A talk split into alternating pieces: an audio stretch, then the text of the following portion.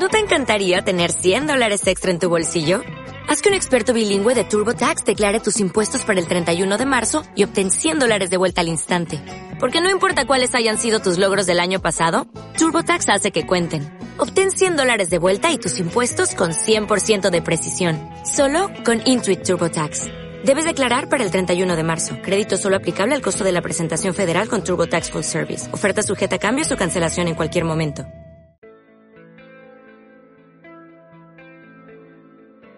Hey, ¿cómo va todo por ahí? Bueno, ya sabes cómo empieza esto.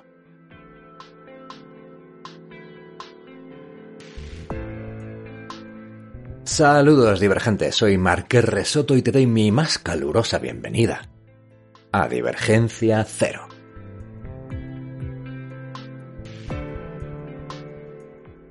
Seguimos por aquí, seguimos vivos, seguimos en Divergencia Cero.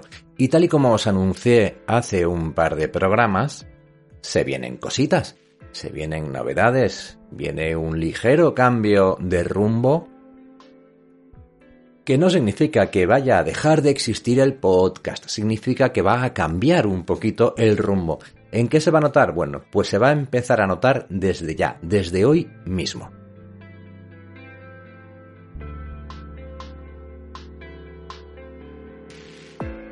Porque hoy da comienzo oficialmente en Divergencia Cero, en vuestro podcast, la grabación de un libro de más de 500 páginas. Se trata del libro Malas Influencias, el misterio de la página en negro, que no tengo ningún problema en absoluto en grabarlo. ¿Por qué? Porque es mío. Os invito a que busquéis información del libro en Amazon. El libro apareció publicado en 2000 en 2020, el año, el año de la pandemia, aunque su acción transcurre un año y medio antes de la pandemia.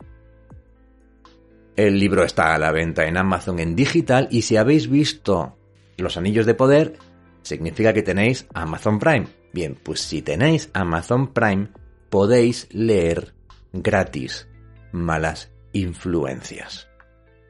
Para ello vais a la página de Amazon, buscáis malas influencias, Marque Resoto, ahí os saldrá la portada, la misma portada que estaréis viendo seguramente como portada de este episodio del podcast, y veréis un botón que pone que este libro es gratuito para clientes Prime. Daros prisa, porque esto dejará de ser así en diciembre. Estamos a octubre, en el momento en que grabo este capítulo del podcast. Bien, en diciembre esto dejará de ser así y el libro en digital costará lo que tiene que costar, que será entre 3 y 4 euros, dependiendo de las fechas del año y de las promociones que aplique Amazon al mismo. Os decía Malas Influencias, el misterio de la página en negro, publicado en 2020, y bueno, pues si lo vais a consultar vais a ver que el libro ha encantado a todo aquel que se lo ha puesto por delante acumula casi 400 valoraciones y reseñas positivas en Amazon, miles de descargas, se puede comprar también en papel y aquí viene lo bueno. Si alguno de vosotros, cualquiera de vosotros, porque me consta que la mayoría sois de España, me lo dicen las estadísticas de Evox, queréis un ejemplar dedicado de malas influencias o de cualquiera de mis libros, de los libros gordos, por así decirlo, que serían malas influencias, buenas intenciones, todas las noches el fuego o el hombre divergente, si queréis dedicado cualquiera de esos libros o más de uno, lo único que tenéis que hacer es mandarme un mensaje.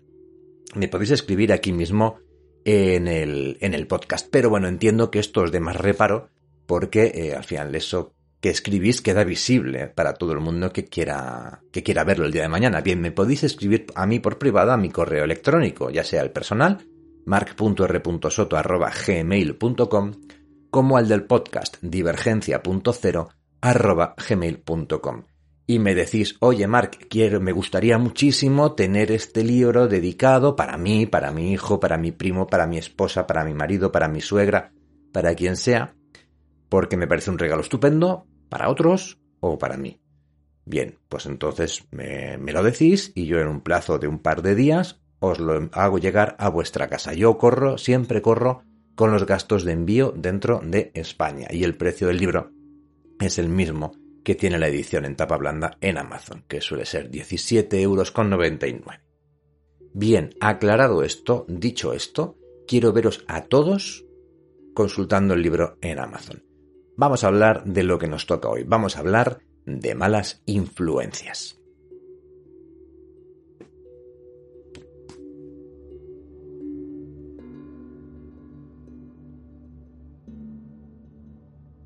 Y qué mejor que dejar que sea el propio libro el que se presente a sí mismo. Ahora mismo tengo en mis manos un ejemplar en tapa blanda, como os decía, de Malas Influencias, el libro que vais a poder escuchar en breve, en cuanto termine yo de soltaros el rollo por aquí, ¿vale? Es un libro de tapa blanda, grande, como os decía, más de 500 páginas. Y en la portada vemos a la silueta de una chica, no sabemos si desnuda o con muy poca ropa, cayendo de espaldas con una ciudad al fondo. Esto tendrá importancia en algún momento del libro, pero tardaremos en llegar ahí, así que no os preocupéis. Eh, libro verde azulado con la silueta en negro y pone Miranda Gray, malas influencias, la página en negro. De hecho, lo de Miranda Gray se ve casi más que mi propio nombre, se ve más que Márquez Resoto, que soy yo y soy el autor. Y esto es así porque Miranda Gray es la protagonista de Malas Influencias y quería que tuviese un papel también protagonista en la portada. ¿De qué va Malas Influencias? Bueno, giramos el libro y el texto de contraportada dice lo siguiente. La palabra escrita es un virus. Te infecta, te cambia por dentro, para bien no para mal. Durante el verano de 2018, Miranda García, una joven escritora que se recupera de su reciente divorcio, ve cómo su vida da un giro de 180 grados al verse envuelta en la investigación del asesinato del empresario Daniel Urtice, esposo de la enigmática autora de novela negra Norma Seller. Enfrentándose a la oposición del inspector Torres, Miranda no descansará hasta sacar a la luz una oscura trama de secretos, infidelidades, negocios turbios y traiciones, en la que todo parece girar en torno a uno de los manuscritos de Norma Seller, y donde nada será lo que parece. La verdad solo llegará tras un frenético recorrido por el norte de España, en el cual Miranda deberá poner en riesgo no solo todo aquello que ama y en lo que cree, sino algo aún más importante. Marque Resoto ha publicado en editoriales como Bucket y Alfaguara, su obra se ha traducido a varios idiomas y sus historias han sido publicadas en la revista estadounidense decana de la literatura policiaca Ellery Queen's Mystery Magazine, donde publicaran en su día autores como Isaac Asimov, Raymond Chandler o el mismo Stephen King, de quien Soto se confiesa seguidor. En Malas Influencias, Soto, como ya hiciera en Largas Noches de Lluvia, juguetea con el policíaco clásico y el thriller moderno para presentarle al lector un misterio, donde no solo importa el quién lo hizo, sino también el por qué lo hizo, construyendo un complicado laberinto del que resulta imposible escapar. Bien, esta es la sinopsis, el texto de contraportada de Malas Influencias. Espero que os haya abierto un poquito el apetito. Os podéis imaginar que no vais a escuchar el libro entero hoy, de hecho ni siquiera está grabado. Lo que vais a escuchar hoy es el prólogo, el primer capítulo y el segundo capítulo de un libro que tiene unos 50 capítulos, porque son capítulos cortitos. De hecho, este segundo capítulo es uno de los más largos al tener que presentar bastantes antecedentes de la propia Miranda y demás. A partir de aquí espero con una periodicidad aproximada de un audio a la semana ir grabando y subiendo todos los audios que compondrán el audiolibro de malas influencias. Audiolibro que vais a poder escuchar en exclusiva y en primicia aquí en Divergencia Cero, porque mi idea es que cuando esté todo el libro grabado, colgarlo en Storytel y en Audible para que el resto de la gente que no conoce Divergencia Cero también pueda leer el leer, bueno, o escuchar el audiolibro de Malas Influencias y yo ya de paso pues si yo me saco un dinerillo, que mucho nunca es, ya os lo digo que mucho nunca es, pero bueno, oye, 10 euros en 10 euros, pues se va poco a poco pagando la cuota de autónomos. bueno, pues más gente puede descubrir el libro y quién sabe si comprarlo en su edición digital o en papel en Amazon o a mí directamente. Eh, la sinopsis y los textos de contraportada funcionan muy bien para los libros impresos, funcionan muy bien cuando estamos en una librería y queremos hacernos una idea de qué va el libro. Pero estamos en un podcast. Y como estamos en un podcast, he pensado que una buena forma de presentaros el libro es dejaros escuchar unos pequeños fragmentos en un audio de 3-4 minutos que van recogiendo diferentes puntos de la trama del libro. No hay spoilers, básicamente porque si algo fuese relevante, vosotros no lo sabríais todavía, ya que no habéis comenzado el libro y ni siquiera sabéis quién está hablando.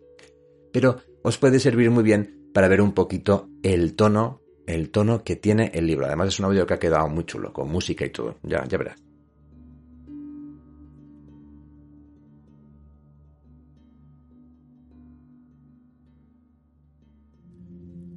El hombre en la ducha no sabe que lleva tres horas muerto.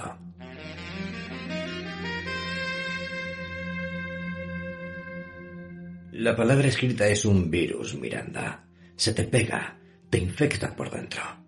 Para bien o para mal.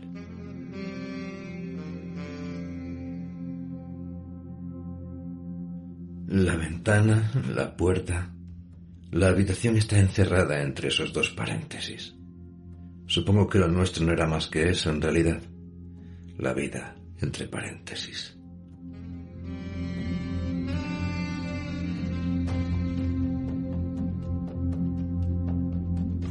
La sangre se había acumulado en las arrugas de la cortina de baño bajo el cuerpo, formando pequeños riachuelos y estanques oscuros que ya habían comenzado a coagular. Miranda contó una, dos, tres heridas en el cadáver de unos cuatro centímetros de anchura. Dos de ellas estaban en el vientre, la otra más abajo en el pubis. El vello era gris allí donde no lo había oscurecido la sangre. El pene colgaba flácido hacia un lado, como la lengua de un perro muerto. El mundo cree que la gente como tú y como yo escribimos porque es la única manera que conocemos de expresar unos sentimientos que nos desbordan pero se engañan. No te engañes tú también. La verdad es que la gente como tú y como yo escribimos porque es la única manera que conocemos de tener sentimientos de cualquier tipo. Todos hablan del miedo a la página en blanco. Se han escrito libros como para volver a llenar la biblioteca de Alejandría con el tema. Y hoy en día, con todos los escritores mirándose al ombligo en sus blogs, supongo que podría empapelarse la luna. Pero que yo sepa, nadie hasta la fecha ha hablado del miedo a la página en negro.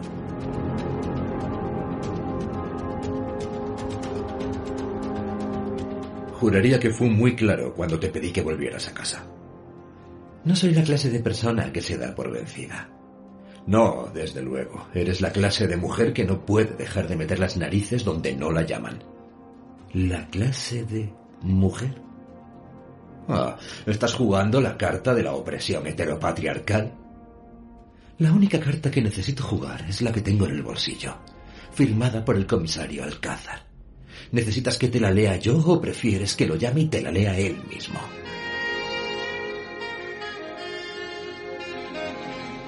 La zorra de mi mujer se quedó con todo.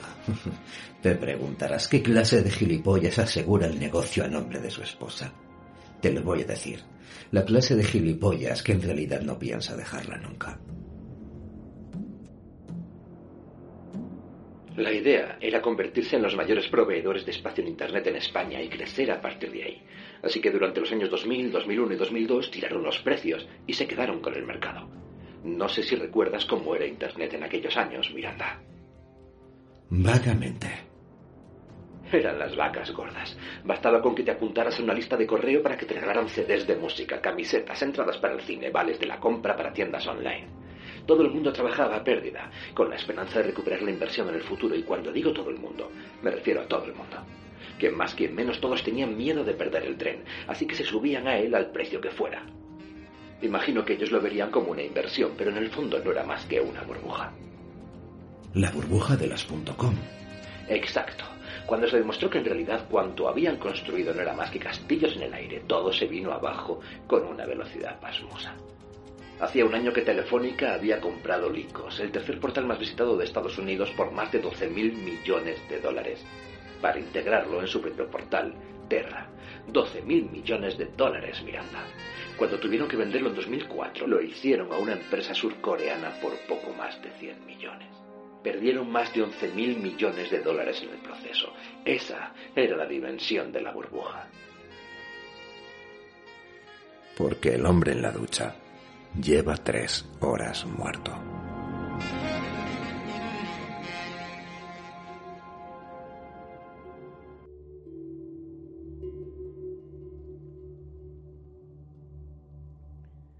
Bien, pues ahí habéis podido escuchar esta especie de audiobook trailer de malas influencias, con una calidad de sonido un poco regulera porque he rescatado el MP3 que lo tenía grabado de hace tiempo y no sé por qué se grabó con peor calidad de lo que acostumbra. En cualquier caso, lo que va a partir de ahora es completamente nuevo. Es el audio el audiolibro que se podrá comprar o escuchar con suscripción en Audible y en Storytel, pues no sé, dentro de, dentro de unos meses. Eso implica que no lleva música. ¿Vale? Es grabación pura de del libro. Y dado que el único narrador disponible en Divergencia Cero para hacer este trabajo soy yo, pues yo interpreto todos los personajes. Espero aún así que eso no suponga ningún obstáculo y que lo disfrutéis. Tened en cuenta, eso sí, que lo que vais a escuchar ahora no es más que el prólogo, primer capítulo y segundo capítulo. Queda muchísimo, muchísimo por contar, muchísima tela que cortar, muchísimas sorpresas. Con estos dos capítulos nos alcanza, eso sí, a conocer a Jesús, a Alejandro, Alex, a Miranda y nos quedamos en puertas de conocer a Norma Seller, que es otro de los grandes personajes del libro, pero como os decía, va poco a poco. Espero que os guste, espero que os enganche. Si os pica la curiosidad, no dejéis de mirar el libro en Amazon o en papel o pedírmelo a mí o lo que sea. Creo que ya está, creo que esto es todo lo que tenía que contaros. Espero que os guste, espero vuestros comentarios y, y nada, os dejo ya con Miranda Gray, os dejo ya con malas influencias. Nos vemos pronto.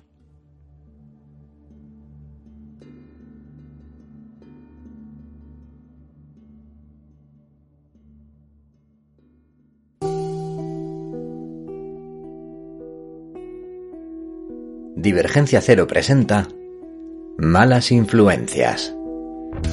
El misterio de la página en negro.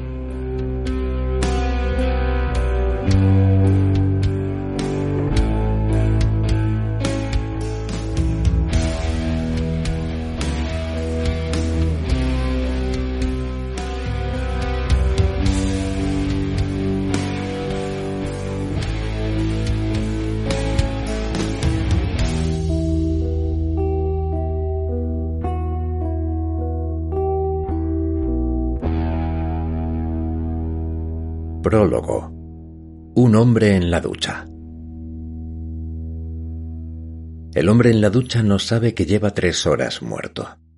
No sabe que mientras frota con energía la esponja contra su cuerpo, alguien sube con paso leve las escaleras. No sabe que mientras él canturrea la canción del verano, el otoño avanza inexorable por el pasillo de la primera planta, sin ruido, con una hoja de puro invierno brillando helada en la mano. El hombre en la ducha no ve cómo la puerta del baño se abre, cómo la figura se acerca entre el vapor, cómo alza la mano libre hacia la cortina.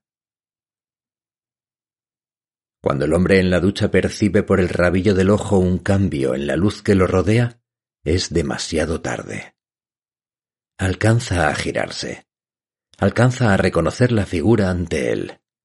Alcanza a abrir los ojos en expresión de sorpresa e iniciar un reproche.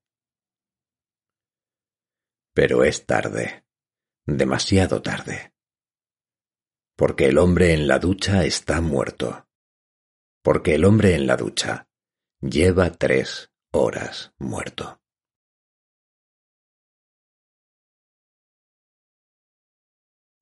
Primera parte. En la carretera.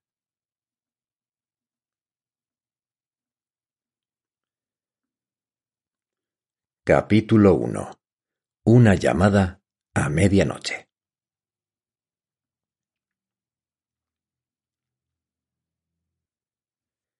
Miranda acababa de trasladar el cadáver al salón cuando sonó el teléfono.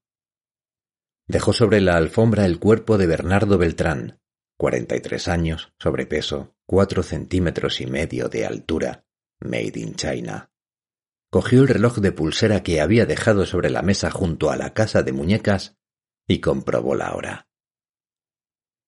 Eran casi las dos de la madrugada. A esa hora, las únicas personas que podrían llamarla eran su ex marido, su madre o su agente. Miranda sacó el móvil del bolsillo y contestó sin mirar la pantalla. Estoy escribiendo, Jesús. Déjame en paz. En el auricular sonó distorsionada la risa de su agente. Buenas noches, Miranda. Buenas noches. Así es como la gente normal empieza las conversaciones telefónicas. ¿No te enseñó modales tu madre? Lo suficientes, como para saber que las dos de la madrugada no son horas de tener una conversación telefónica normal. Entonces no tengamos una conversación telefónica normal. Miranda apartó el teléfono de la cara con una mueca y miró la pantalla. Había visto la foto de contacto de Jesús un millón de veces a lo largo del último año y medio. Si alguna vez había ejercido un influjo sobre ella, ese influjo hacía tiempo que se había desvanecido. Es demasiado tarde hasta para eso. Especialmente para eso, Jesús. ¿Me vas a decir qué es lo que quieres? preguntó, mientras se levantaba de la silla y encendía las luces. Al tiempo que el salón se iluminaba, la casa de muñecas en la mesa pareció empequeñecer. Era fácil mantener la ilusión de que se trataba de una casa real cuando la rodeaba la oscuridad, pero a plena luz se mostraba tal cual era, una maqueta de un tamaño considerable, casi un metro de alto por medio de ancho, pero no más que una maqueta, a fin de cuentas. Un escenario el escenario en el que ella se entretenía representando las escenas del libro en que estaba trabajando, cuando no conseguía sacar adelante un nuevo capítulo. La casa, al igual que su segundo libro, no era más que una obra en construcción. Cuando la terminara, la familia de Valencia que se la había encargado le pagaría la segunda parte del precio que habían convenido. Como siempre, al recibir el dinero ella se indignaría porque una sola de sus casas de muñecas le reportaba más beneficios que su primera novela por menos trabajo, pero lo aceptaría igualmente. Miranda se alejó de la mesa. Pasó junto a las estanterías llenas de libros, Sombras de un asesino, su único libro hasta la fecha. Descansaba junto a autores como Camila Lackberg, John Connolly, Norma Seller y Patricia Highsmith. Caminó hasta el sofá y se dejó caer sobre los cojines comprobó que la llamada no se había cortado. Su agente llevaba casi medio minuto sin hablar. Asombroso. ¿Sigues ahí? Sí, perdona, estaba recibiendo otro fax. Tienes un fax. Pero qué moderno eres, Jesús. La palabra que estás buscando es clásico. La palabra que estoy buscando es ¿qué demonios quieres? Lo sé, es larga, compuesta. El español es una lengua viva y en constante evolución, pero tengo otra más larga. ¿Por qué demonios me has llamado? Jesús volvió a reír, y Miranda apartó de nuevo el móvil para examinar la fotografía en la pantalla. Moreno, mirada penetrante, y aquella maldita sonrisa que parecía decir Te tengo exactamente donde quiero. No, ya no ejercía ningún influjo sobre ella, pero podía entender que sus noches de trabajo en Madrid y Barcelona fueran divertidas. Pues ya que estamos inventando palabras, déjame decirte que yo tengo una nueva que te va a encantar, dijo Jesús. Que sea apta para menores. No estoy de humor. Es para mayores de trece acompañados, pero te gustará igualmente. ¿Estás lista? Miranda suspiró, cerró los ojos y se masajeó el puente de la nariz. Ah, dispara, vaquero. Permiso para colaborar en una investigación de asesinato. El corazón de Miranda se detuvo un segundo en el pecho. Abrió la boca para decir algo, pero de su garganta no salió ningún sonido. Con los ojos ya abiertos, se concentró en algo que le parecía increíblemente complicado en aquellos momentos. Respirar. Joder, sí que es larga, murmuró al fin. Lo es. Y además de larga, ¿es de verdad? ¿Qué sentido tendría mentirle en algo así a quien me ha visto desnudo? ¿Va en serio o no? ¿Me estás diciendo que tengo permiso de la Policía Judicial para colaborar en una investigación? Jesús tardó unos segundos en responder. Miranda odiaba aquellas pausas dramáticas tanto como su costumbre de buscarle a todo un doble sentido de índole sexual. Va en serio, muy en serio. Lo tengo aquí mismo impreso. Tu nombre y apellidos, tu NIF, tu dirección, todo. Con el membrete del Ministerio del Interior. No sé por qué tu exmarido me lo ha enviado a mí, pero... Será su forma de darte las gracias, dijo Miranda con una mueca. Pues ya puedes empezar a dármelas tú también, porque es urgente. No es que vayas a empezar mañana. ¿No? No, empiezas ya mismo, Miranda. De hecho, si tardas te lo pierdes. Por lo que sé, la científica podría estar ya en la escena del crimen. En cuanto llegue el juez se procederá al alzamiento del cadáver y... se acabó lo que se daba. Joder. No podía creérselo. Tras varios años intentando que le dieran permiso para echar un vistazo a los procedimientos policiales reales, cuando por fin se le presentaba la oportunidad corría el peligro de perdérselo si llegaba tarde. Se levantó de un salto y corrió al baño. Lo que vio en el espejo no le gustó. El pelo moreno y grasiento recogido en una cola de caballo de la que habían escapado varios mechones, ojeras y el cutis reseco.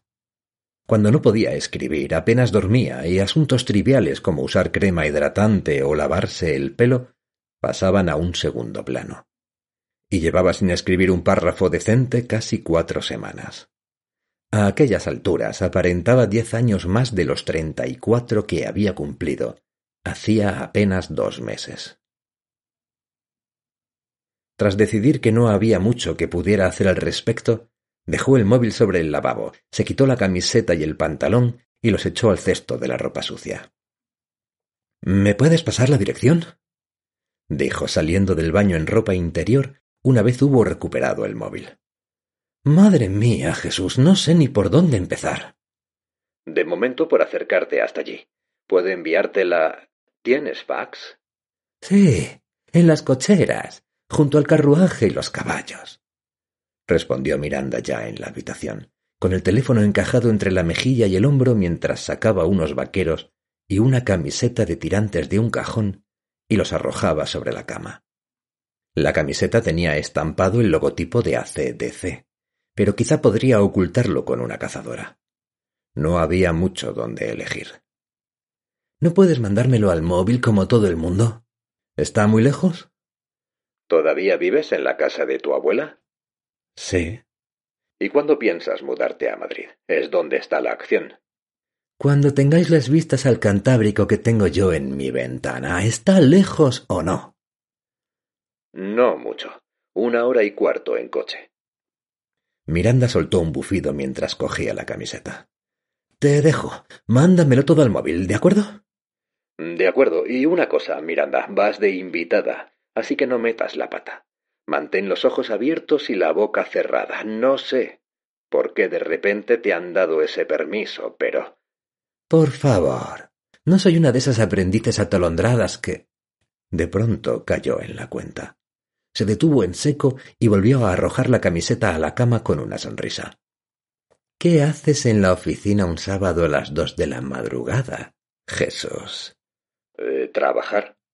Trabajar, repitió Miranda. Eh, sí, trabajar. ¿Y ahora puedes darte prisa? Tengo que averiguar cómo enviarte un fax desde el móvil. Sácale una foto y mándamela por WhatsApp. Voy a colgar. Te llamo luego para contártelo todo. Jesús parecía dispuesto a replicar algo, pero una voz de mujer lo interrumpió. ¿Te queda mucho? Miranda soltó una carcajada. Jesús, te dejo. Ahora sí que sí. Un besito para ti. De ella ya te encargarás tú, pero por favor, hazlo después de enviarme la dirección, ¿de acuerdo? Eh, vale. Te mando todo ya mismo. Hasta luego. Colgó el teléfono y lo dejó caer sobre la cama deshecha, junto a los vaqueros. Se miró en el espejo, todavía en ropa interior, y no pudo evitar lanzarle un guiño a su reflejo y susurrarle. Asesinato. Cuando el mensaje de Jesús iluminó la pantalla del móvil, ya se había puesto los pantalones, la camiseta y unas deportivas cómodas. Tras abrirlo, vio el permiso expedido a nombre de Miranda García Gutiérrez, Sunif, la dirección de la vieja casa familiar en Punta de la Escalera, cerca de Gijón.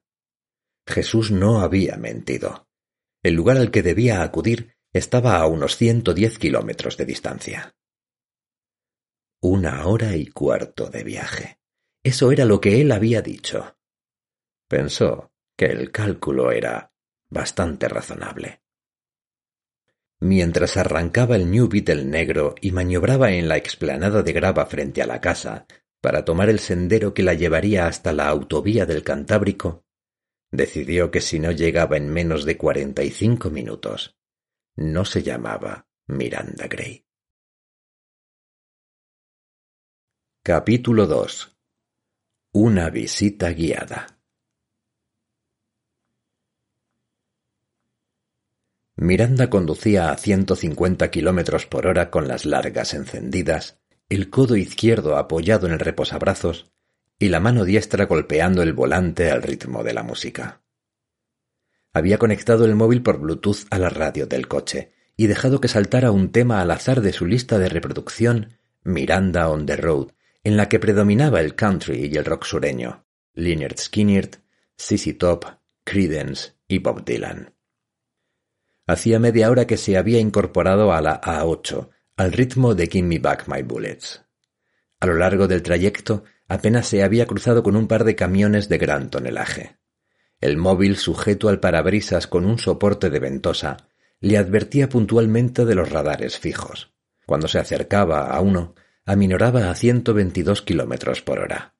Cuando lo rebasaba, pisaba de nuevo el acelerador y el New Beetle se encabritaba como un semental furioso. Habían pasado exactamente cincuenta y dos minutos desde su partida cuando abandonó la autovía en la salida 264, la acebosa San Vicente de la Barquera. Este último era el pueblo que había mencionado Jesús, una villa marinera tendida a los pies de los picos de Europa. Miranda siguió la carretera regional hasta la villa. Una vez allí, recorrió la avenida principal junto al mar, y cuando el navegador del móvil le indicó que girara a la izquierda, abandonó el paseo marítimo. Una calle adoquinada no tardó en sacarla del laberinto de edificios de tres alturas y casas de pescadores para ascender zigzagueando a una colina cercana. Eran las tres y media de la mañana. A su izquierda, el terreno caía suavemente hacia el pueblo, donde las farolas encendidas dibujaban el contorno del estuario. Tras doblar una curva a la derecha, divisó por primera vez la casa. Era un antiguo palacio de indianos de dos alturas, con la piedra original a la vista y tejado a dos aguas, bajo cuyos aleros sobresalían las vigas de madera. Una galería acristalada miraba a la bahía desde la segunda planta. Dos gigantescas palmeras la flanqueaban a ambos lados de la fachada principal. Miranda recorrió la carretera paralela al muro de piedra de tres metros de altura que protegía la casa de miradas indiscretas hasta llegar a la puerta principal. Allí, un coche de la policía local montaba guardia a la luz de dos faroles de forja. Miranda bajó el volumen de la música, aminoró y condujo en segunda hasta detenerse a su lado.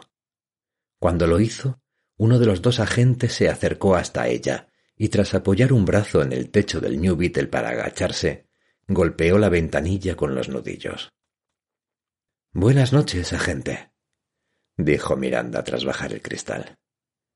No puede detenerse aquí. Por favor, continúe. Tengo permiso. Señora, no me consta que. Puede confirmarlo. Mi nombre es Miranda Gray. El agente la contempló de arriba a abajo durante unos segundos. Por último se incorporó y retiró el brazo del techo del coche. Espere aquí, por favor. Tranquilo, amigo, no me iré a ninguna parte. Miranda tuvo que morderse mentalmente la lengua para no pronunciar aquellas palabras. Tu problema, Miranda, le había dicho en una ocasión Jesús, es que tu lengua y tu cabeza funcionan a dos velocidades diferentes. Por supuesto, viniendo de Jesús, el comentario tenía más de un significado, pero aquello no le restaba validez. El agente de policía regresó al coche patrulla, donde le esperaba su compañero. Desde el New Beetle, Miranda vio cómo se sentaba en el asiento del conductor y hablaba por la radio. Un minuto después caminaba de nuevo hacia ella. Identifíquese, por favor, Miranda cogió la mochila, sacó de su interior la cartera y del interior de la cartera el DNI. Se lo entregó al policía. El agente lo examinó durante unos segundos en los que deslizó la mirada del documento a Miranda y de Miranda al documento en varias ocasiones. Se la quedó mirando una vez más con aspecto adusto antes de hablar. Aquí dice que su nombre es Miranda García, Miranda tuvo que hacer un esfuerzo consciente para no soltar un bufido. Todo aquello era una enorme pérdida de tiempo. Miranda Gray es mi nombre artístico. Si le soy sincera, pero aquí pone García. Es lo que intento decirle. Miranda García soy yo. Miranda Gray también. Eh, no tengo aquí ningún libro para enseñarle, pero si busca mi nombre en Wikipedia. Señora, no tengo tiempo para tonterías. ¿Prefiere que llame a Ricardo Alcázar para confirmarlo? ¿El comisario Alcázar? Es mi marido. Aquello era algo más que una ligera deformación de la realidad, pero Miranda pensó que merecía la pena intentarlo. El agente tamborileó unos segundos con los dedos en el techo del coche antes de responder.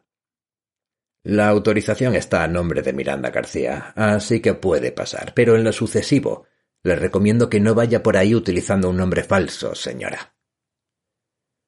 De nuevo Miranda tuvo que morderse mentalmente la lengua. Le hubiera gustado contestarle que al menos en su caso no había nada falso en el apellido de Gray, como tampoco lo había en el de García. El segundo pertenecía a una niña con coletas que pasaba los veranos con la nariz metida en un libro en casa de su abuela, la que había estudiado periodismo en la Universidad de Salamanca la que había hecho prácticas durante unos meses en el diario montañés, hasta que en un reportaje rutinario había cometido el error de enamorarse del que, a la postre, acabaría siendo el comisario Alcázar. Gray era todo lo demás. Gray eran los libros. Gray era no pedir permiso ni perdón. Miranda Gray era mil veces más Miranda que Miranda García. Pero el reloj del salpicadero marcaba las tres y veintiocho de la madrugada y el tiempo apremiaba. Gracias, agente.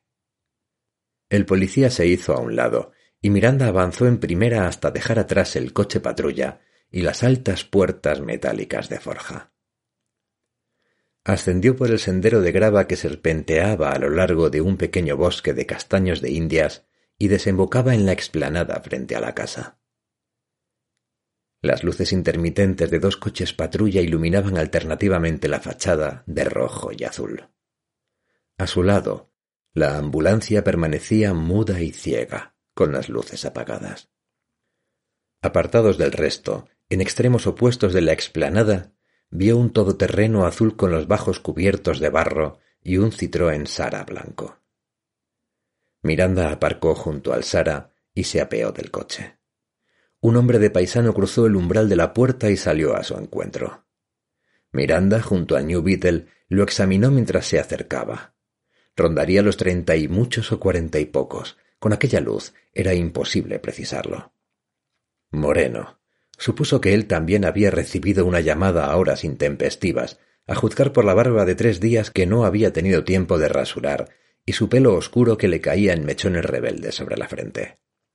Sus botines de ante hacían crujir la grava a cada paso a medida que se acercaba. Vestía una camisa blanca, y a pesar de que era una agradable noche de verano, una cazadora fina de piel que aleteaba tras él. El walkitalki prendido de la cinturilla de los pantalones vaqueros basculaba atrás y adelante a cada paso. Miranda Gray, supongo, dijo cuando se detuvo ante ella. Aunque su expresión era seria, en sus ojos chispeaba una sonrisa de burla. ¿Cómo muy bien me ha echado en cara su compañero en la puerta? Aquí soy simplemente Miranda García. ¿Y usted es? Inspector Torres. He sido yo quien le ha pedido a Fernando que la deje pasar, dijo, dando un golpecito con el dedo en el walkie-talkie. Su marido hizo hincapié en que no le pusiéramos ningún problema. Nando es un buen chico, pero tiende a propasarse en su celo profesional. Ex marido, precisó ella. Se sentía ridícula con aquellos vaqueros viejos, la camiseta de ACDC y la cazadora. Pero al ver la alianza en el dedo anular del inspector se sintió aliviada. El inspector asintió con la cabeza con una expresión en la mirada que equivalía a un encogimiento de hombros, y Miranda sintió como la parte García se apoderaba de ella durante un instante. Qué forma tan original de meter la pata, hija. Va a creer que estás flirteando con él. ¿Qué será lo próximo? En cualquier caso será mejor que me acompañe, dijo el inspector. Tenemos aproximadamente una hora o una hora y media antes de que llegue el juez para proceder al levantamiento del cadáver. Vamos. Echó a andar por el patio de grava y Miranda lo siguió hasta la entrada principal. Recibimos la llamada a la una y media de la madrugada, dijo el inspector ya en el recibidor. Quien llamó fue la esposa de la víctima.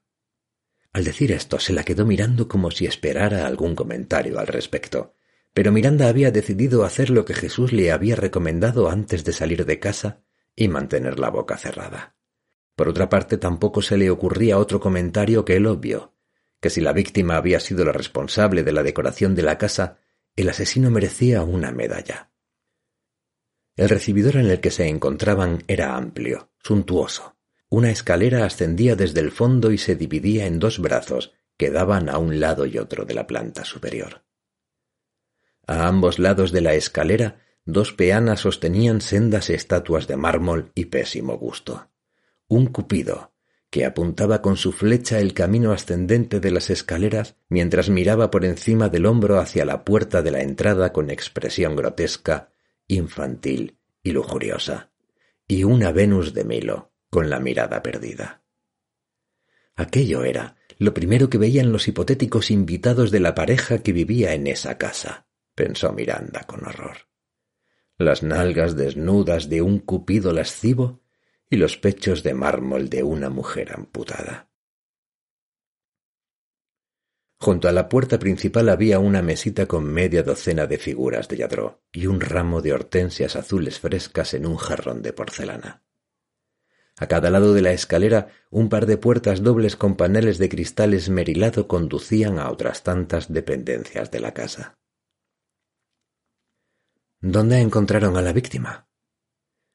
El inspector señaló con la mano las escaleras que ascendían entre el cupido lascivo y la Venus amputada. En el aseo del dormitorio principal, en la planta superior. ¿Si me acompaña? Miranda le dio al inspector tres escalones de ventaja para tener algo con que comparar el cupido de mármol, y cuando quedó satisfecha, lo siguió. En el pasillo oriental de la planta superior había cuatro puertas, pero estaba meridianamente claro tras cuál de ellas se había cometido el crimen. Junto a la escalera, y flanqueada por otras dos peanas sobre cuyos capiteles dóricos posaban sendas representaciones de la fertilidad, se abría una puerta de madera noble. Cada pocos segundos, la luz intensa, blanca y quirúrgica de un flash atravesaba la puerta y dibujaba con violencia los contornos del pasillo, con la precisión de una radiografía. Un hombre uniformado guardaba la puerta. Cuando vio acercarse al inspector, se dispuso a decir algo, pero al descubrir a Miranda tras él cambió de opinión. Adelante, Andrés, no te preocupes por ella, como si fuera de la casa. Andrés le dedicó a Miranda una mirada breve e inquisitiva durante un segundo antes de responder. La hemos encontrado, Alejandro. Tenías razón. Seguía ahí. Así que se llama Alejandro, pensó Miranda. Inspector Alejandro Torres. Interesante. Era una posibilidad a considerar. Supongo que no habéis tocado nada. La científica se ha limitado a sacar fotos y recoger algunas muestras. ¿Sigue dentro? Como toda respuesta, un nuevo fogonazo de luz atravesó la puerta. El inspector Torres se giró hacia Miranda. Antes de dar un paso más necesito que me confirmes que estás segura de querer entrar en la habitación, Miranda. Miranda tragó saliva. El inspector la miraba con absoluta seriedad desde sus ojos almendrados, pero una ligera traza de burla aleteaba en la comisura de sus labios. Desde que lo había visto acercarse a ella en el patio de la casa y la había llamado Miranda Gray, había mostrado la misma ambivalencia. Cuando sus ojos sonreían, sus labios permanecían serios. Cuando eran sus ojos los que miraban con total seriedad, un aire burlón se instalaba en la comisura de sus labios, allí donde era casi invisible al ojo poco entrenado. La ponía nerviosa. Además, la había llamado Miranda esta vez. Solo Miranda y la había tuteado. Se preguntó si era algo que se estudiaba en la Academia de Policía, en alguna asignatura llamada Cómo sacar de sus casillas a una escritora sabionda. Deseó responderle alguna impertinencia, pero a pesar de que la voz de Miranda Gray le susurró con su voz ronca de fe fatal varias respuestas ingeniosas al oído, se conformó con esbozar una sonrisa que confió en que el escritor tomara por humilde y sumisa. Nunca he estado más segura de algo en mi vida. Pero dime, Alejandro, ¿tan horrible es ver un cadáver? El inspector se encogió de hombros. Para según qué gente ver una víctima de asesinato sí, lo es. Eso significa que para según qué gente no, respondió Miranda. Supongo que tendremos que averiguar a qué grupo pertenezco. Cuando quieras. El inspector asintió con la cabeza, satisfecho, y cruzó la puerta. Miranda lo siguió. Pasaron a la que a todas luces era la habitación principal de la casa. Cuarenta metros cuadrados de pieles de animales en el suelo, de cama king size con dosel, de más esculturas espeluznantes, de un gigantesco tocador lleno de frascos, perfumes, aceites, de un gran ventanal que daba a la galería que había visto desde el coche al acercarse a la finca. A mano derecha, una gran puerta daba al cuarto de baño. Era de allí de donde salían los destellos de Flash. ¿Te queda mucho, Alicia? preguntó Alejandro. Una voz juvenil de mujer llegó hasta ellos desde el baño. Un segundo. Un nuevo fogonazo puso punto final a su respuesta. Apenas medio minuto después, la tal Alicia salió del baño. No tendría más de veinticinco años y podía ser tan inofensiva como una recién licenciada o tan peligrosa como una becaria, pensó Miranda tras examinar su atuendo. Pantalón negro de pinzas, blusa blanca quizá algo más ceñida de lo que exigía un puesto como el suyo, con los dos últimos botones desabrochados. Maquillada de un modo natural, casi imperceptible. El pelo rubio perfectamente planchado y con un corte que le realzaba los pómulos y los ojos de un azul insultante. A las tres y media de la madrugada, recordó Miranda con una sonrisa sarcástica. Llevaba la cámara, una Nikon con un aparatoso flash independiente incorporado, colgada del hombro, y un maletín metálico con las esquinas ligeramente oxidadas y más de un golpe en las superficies contrachapadas. Se detuvo ante ellos y tras dedicarle a Miranda una mirada mucho más breve e indiferente que la que Miranda le dedicaba a ella, se giró hacia el inspector. Necesito la escena para mí unos minutos, Alex, dijo, colocándose un mechón de pelo tras la oreja. Me gustaría tenerlo todo cubierto con la reflex y tomar una esférica antes de que llegue el juez. Alejandro. Alex, pensó Miranda. Por lo visto es Alex para las amigas. Asintió con la cabeza y Alicia volvió a entrar en el baño. Tenemos aproximadamente veinte minutos antes de que llegue el juez, dijo, tras consultar el listado de llamadas recientes en su teléfono móvil, girándose de nuevo hacia Miranda. Cuando esté aquí será el fin de la visita guiada. Nada de extraños en la escena del crimen, ¿eh? respondió Miranda. Creo que no se hace idea de lo complicado que es obtener un permiso como el que le ha conseguido el comisario. En cualquier caso, la puedo acompañar a ver el resto de la casa. ¿Realmente importa? El asesinato fue en el baño. Alejandro se encogió de hombros. Eso parece evidente, pero no podemos descartar que el asesino dejara algún tipo de rastro en el resto de la casa. Acompáñeme. Salieron de la habitación. En el pasillo el policía uniformado seguía donde lo habían dejado. Alejandro la condujo hasta la siguiente puerta. ¿El despacho de la víctima? preguntó Miranda tras asomarse. Alejandro asintió con la cabeza. El interior de la habitación era mucho más sobrio que el resto de la casa. Paredes blancas, moqueta gris, ningún elemento superfluo. Al fondo, bajo dos puertas acristaladas que se abrían a un pequeño balcón, una mesa de caoba presidía la estancia. Aparte del ordenador portátil cerrado sobre ella, estaba vacía. La silla de cuero al otro lado parecía cómoda y desorbitadamente cara. El resto del despacho era diáfano.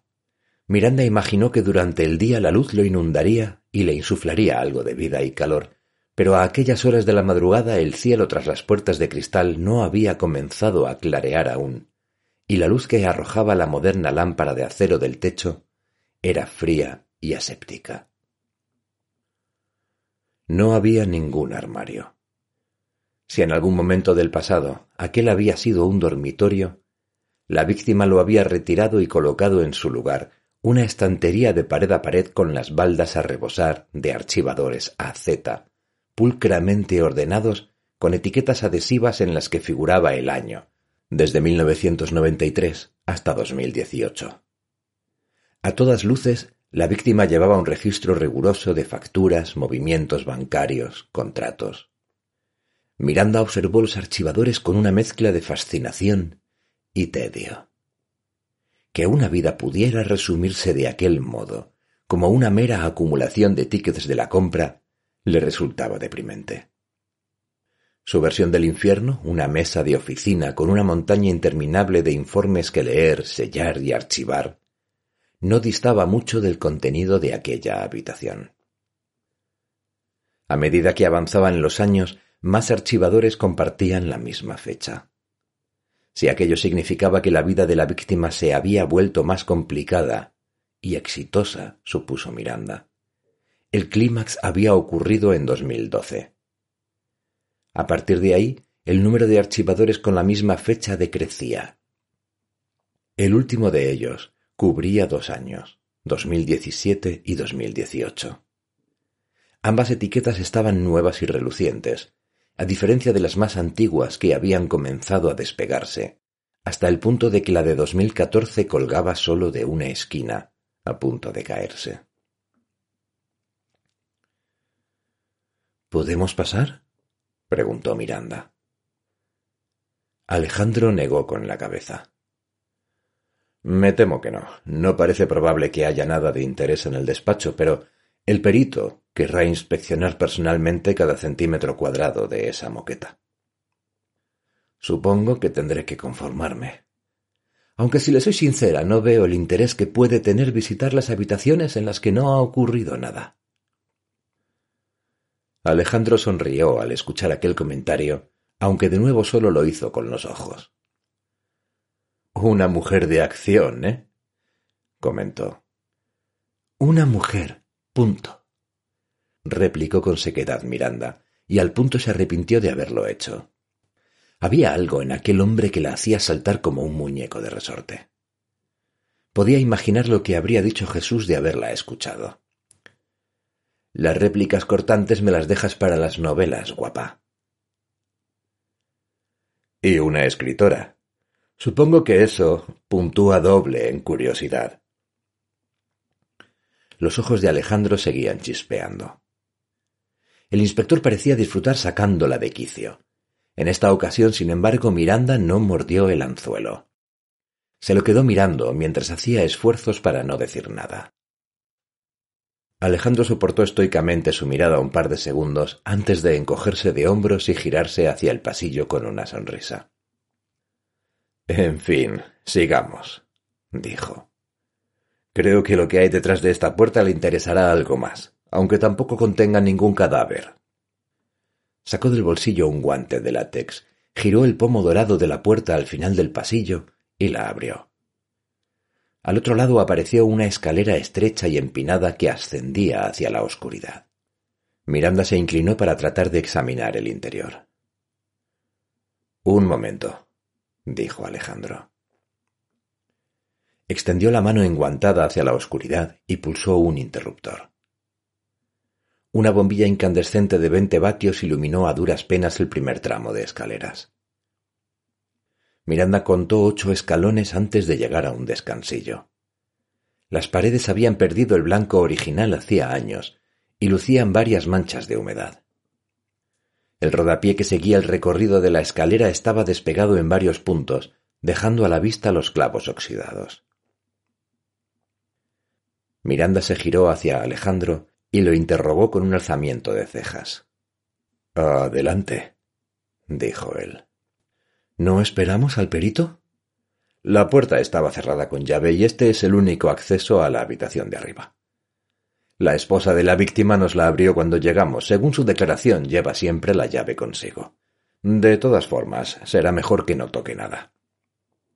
Miranda contempló dubitativa el pasillo amplio y luminoso tras Alejandro antes de girarse hacia la escalera pobremente iluminada que ascendía entre paredes desconchadas. El hueco era tan estrecho que tendrían que subir de uno en uno. Adelante, insistió el inspector. Miranda atravesó el umbral y emprendió el ascenso. Un leve olor a moho los acompañó mientras subían por la escalera. En el descansillo apenas cabía una persona. Allí la escalera describía un giro de ciento ochenta grados y comenzaba a trepar de nuevo. El último tramo terminaba en una puerta abierta. La luz tras ella estaba encendida. Era potente, cálida y caía sobre la escalera. Desde el descansillo solo podía ver el techo al otro lado de la puerta, en lo alto. Vigas de madera. Reboque blanco. El desván, pensó. A medida que subía por la escalera, alcanzó a ver diferentes aspectos de lo que la aguardaba tras la puerta. La luz allí ganaba a la oscuridad, y la escalera, aunque estrecha, pareció ensancharse. Incluso aquel aroma rancio a humedad no tardó en desvanecerse. Cuando llegó al último escalón, Miranda sonreía. Cuando cruzó el umbral, ya había decidido que no le importaría mudarse a vivir a aquel pequeño cuarto. Tendría unos veinte metros cuadrados, pero las paredes quedaban bajo el techo inclinado, por lo que el espacio útil no excedería los doce. Una habitación pequeña, pero encantadora. Las vigas de madera en el techo estaban pulidas y barnizadas. La luz caía desde varios fluorescentes que le daban al lugar cierto aspecto de oficina, pero se trataba de una oficina en la que no le hubiera importado fichar cada día de ocho a seis. No había allí rastro de la decoración ostentosa del primer piso. Tan solo varias estanterías antiguas llenas de libros. Una pequeña butaca orejera marrón con el tapizado desgastado y una vieja manta de color crema sobre uno de los brazos descansaba en una posición estratégica. Pero lo mejor estaba al fondo. Si la mesa de la víctima era gigantesca, de caoba, maciza y vacía, la mesa que Miranda veía ante ella era todo lo contrario. Montañas de papeles, tazas con rotuladores de colores, libros apilados en precario equilibrio y una taza desportillada de la que colgaba la etiqueta de una bolsita de té, se amontonaban en una mesa de factura humilde y funcional. Apenas quedaba sitio libre para trabajar, pero no parecía que su dueña necesitase demasiado espacio. La única herramienta de trabajo era una máquina de escribir. No había ordenador portátil, ni escáner, ni impresora, tan solo aquella vieja Olivetti verde con carcasa metálica. Sabía que te gustaría, dijo Alejandro. Su voz sonó apagada y lejana a oídos de Miranda, como si llegara hasta ella atravesando una cortina de agua.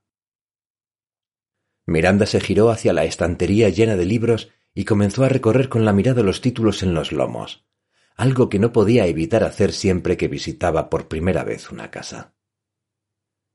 Al cabo de unos segundos dejó de hacerlo. Se estremeció. Volvió la mirada hacia la mesa y de nuevo otra vez a los libros se había quedado sin respiración. Dio un paso al frente y se quedó mirando los papeles apilados en la mesa. Sabía que no podía tocar nada, pero no necesitó hacerlo. En la primera hoja se podía leer Malas influencias por Norma S. Borrador. Miranda se giró con un escalofrío. Alejandro la contemplaba desde la puerta con los brazos cruzados.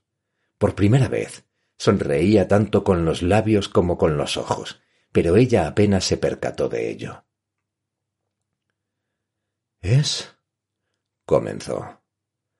Alejandro descruzó los brazos y asintió con la cabeza. ¿La mujer de la víctima es Norma Seller? La sonrisa en el rostro de Alejandro se ensanchó aún más, mostrando una hilera de dientes blancos y parejos. Miranda tomó aire para responderle, y en ese momento el recuerdo de la voz de Ricardo la sacudió como una bofetada. La dejó sin respiración. ¿Ya estás otra vez leyendo esa mierda? Recordaba perfectamente el momento en que su exmarido había dicho esas palabras por primera vez. Estaba sentada en su butaca favorita y releía uno de sus pasajes preferidos de Al Rojo Vivo, la primera novela de Norma Seller publicada con ese nombre. Miranda había encontrado aquel ejemplar de bolsillo en sus años de universidad, en la habitación de su compañera de piso en Salamanca, y desde que lo leyó por primera vez, ya nunca se había separado de él.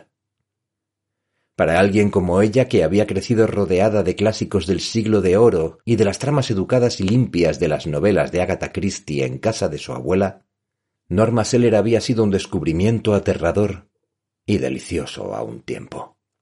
El descubrimiento tardío de que en los libros podía también haber angustia, tensión, violencia y sexo. Por el amor de Dios, toneladas de sexo. Y tacos, en las novelas de Norma Seller, los personajes hablaban del mismo modo que lo hacía el taxista que la llevaba los viernes a la estación de autobuses para volver a casa de sus padres en Gijón. La cajera del supermercado en el descanso del cigarrillo o los niñatos que trapicheaban en el paseo del rollo. En Al Rojo Vivo, la protagonista, una actriz famosa por sus romances dentro y fuera de la pantalla, era secuestrada y sometida a todo tipo de vejaciones psicológicas en una versión retorcida y macabra de las escape rooms que tan populares se volverían años después. Mientras tanto, fuera de la serie de habitaciones en que la actriz había sido recluida, la investigación de dos agentes de la Policía Nacional avanzaba a paso lento pero seguro, cerrando el círculo alrededor del secuestrador, que cada cierto tiempo subía a Internet clips de vídeo con las pruebas que la actriz debía superar. Pero eran aquellas pruebas las que la habían fascinado, no la investigación en sí. Las pruebas. Por el amor de Dios, las pruebas. Tras la puerta cerrada de su habitación de estudiante, una joven Miranda de veinte años se preguntaba si eso le gustaba a su compañera de piso. Y lo que era más importante, si eso le estaba gustando a ella.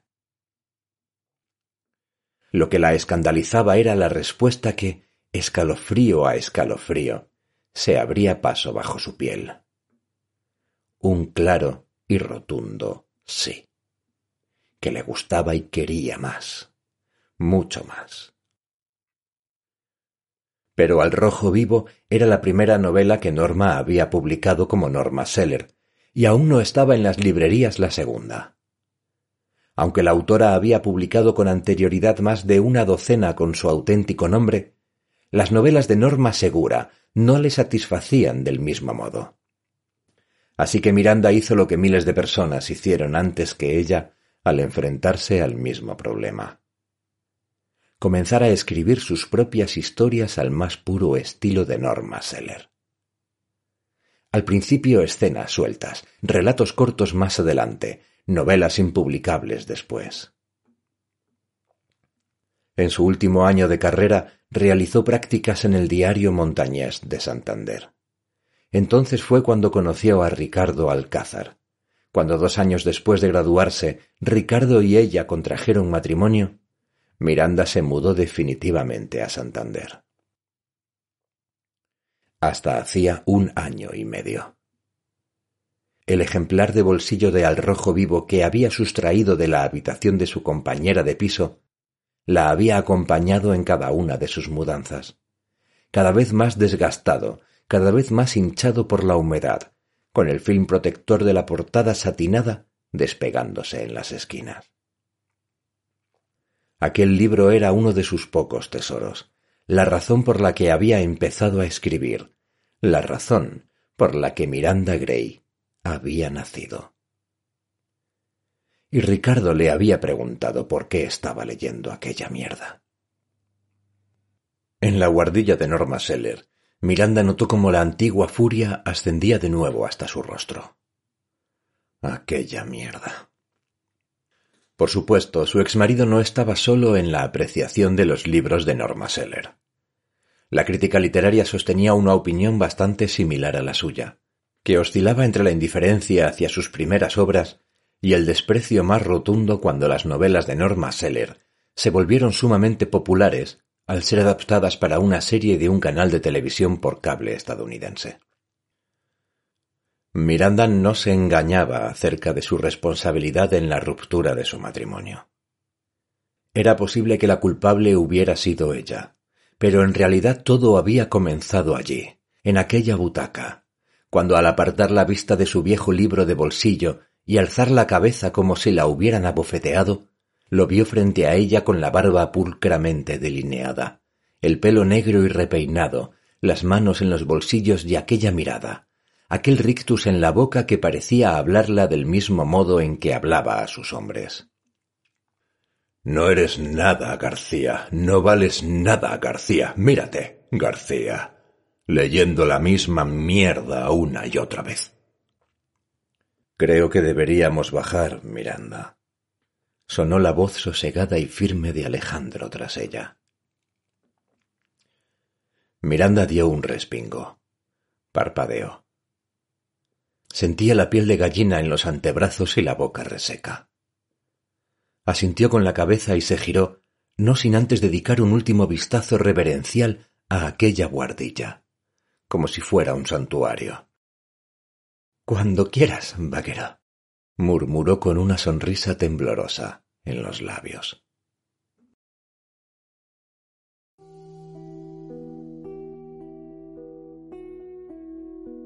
Acabas de escuchar un fragmento de Malas Influencias. El misterio de la página en negro.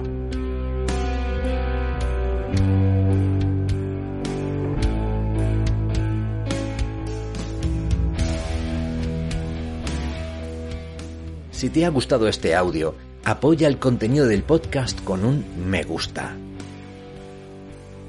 Y si quieres seguir disfrutando de más relatos, historias, narraciones, anécdotas, suscríbete a Divergencia Cero.